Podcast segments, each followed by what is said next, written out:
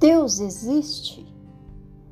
Um exemplo de como o tomismo emprega a razão a serviço da fé cristã é o conjunto de argumentos, todos de cunho empírico, isto é, que se demonstram por via da experiência que provam a existência de Deus.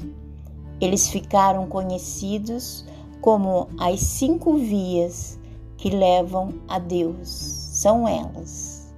Primeiro, movimento.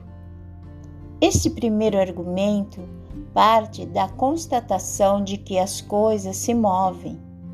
Galáxias, planetas, rios, nuvens, homens, moléculas.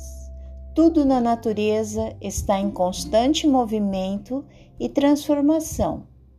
Se existe o um movimento, existe também aquilo que provoca o movimento, como um jogador que chuta uma bola, um raio que incendeia uma árvore ou a força gravitacional que mantém corpos celestes em órbita. Constata-se, portanto, que este agente do movimento é externo, ou seja, Nada pode mover a si próprio ou ser ao mesmo tempo motor e movido. Nenhum carro se locomove sem algum tipo de combustível. Mas este raciocínio conduz a um absurdo lógico. Se todo movido possui um motor, há uma sucessão infinita e não havendo um primeiro motor, também não haveria um segundo, e assim por diante. Em resumo, o movimento seria impossível. A única forma de explicar o movimento é conceber Deus como causa motora primeira que não é movida por nenhuma outra. Segundo, casualidade. A segunda via é parecida com a primeira. Observa-se na natureza uma ordem segundo uma relação de causa e efeito. O homem com o taco de bilhar é a causa, a bola que entra na caçapa, o efeito. É impossível algo ser causa e efeito ao mesmo tempo. A bola de bilhar não entra sozinha na caçapa.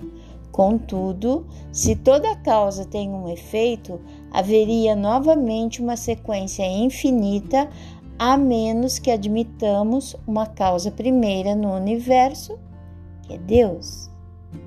Terceiro, possível e necessário. As coisas podem ser e não ser. Todas as pessoas que conhecemos e nós mesmos não existimos para sempre. As coisas nascem, se transformam e morrem. Em outras palavras, somos seres contingentes.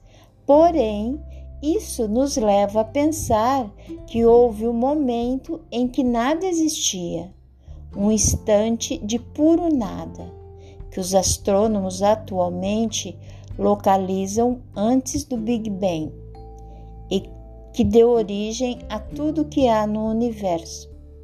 Para que o universo saísse da mera possibilidade para a existência, é preciso imaginar que, algo tendo provocado isso, caso contrário, o nada persistiria como nada.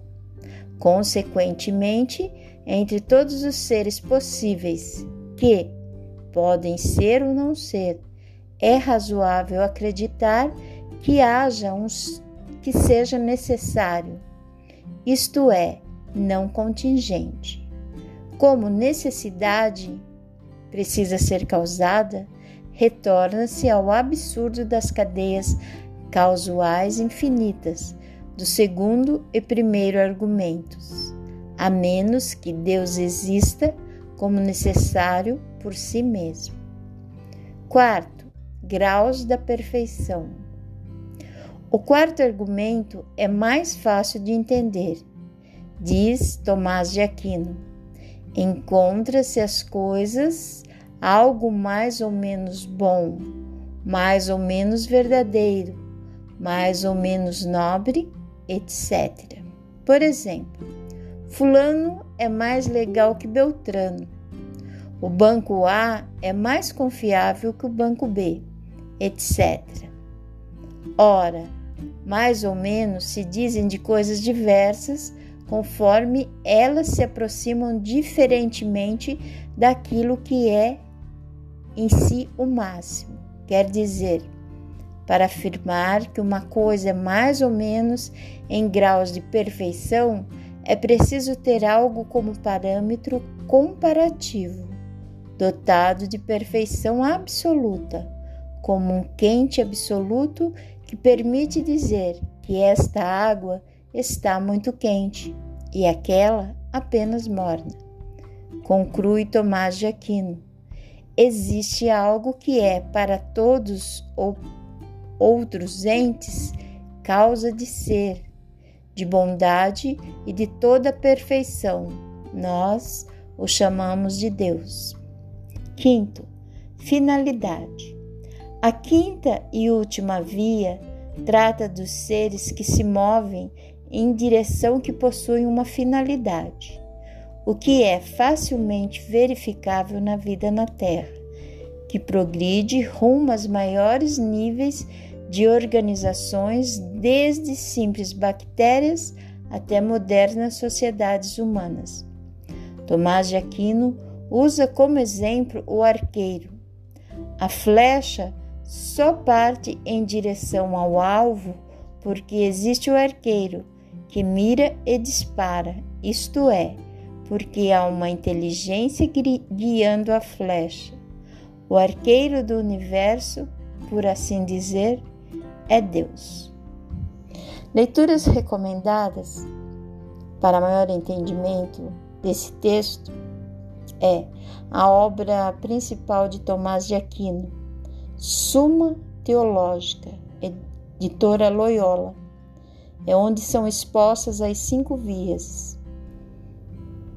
Já o primeiro romance de Humberto Eco, O Nome da Rosa, Nova Fronteira, fornece um interessante contexto da época.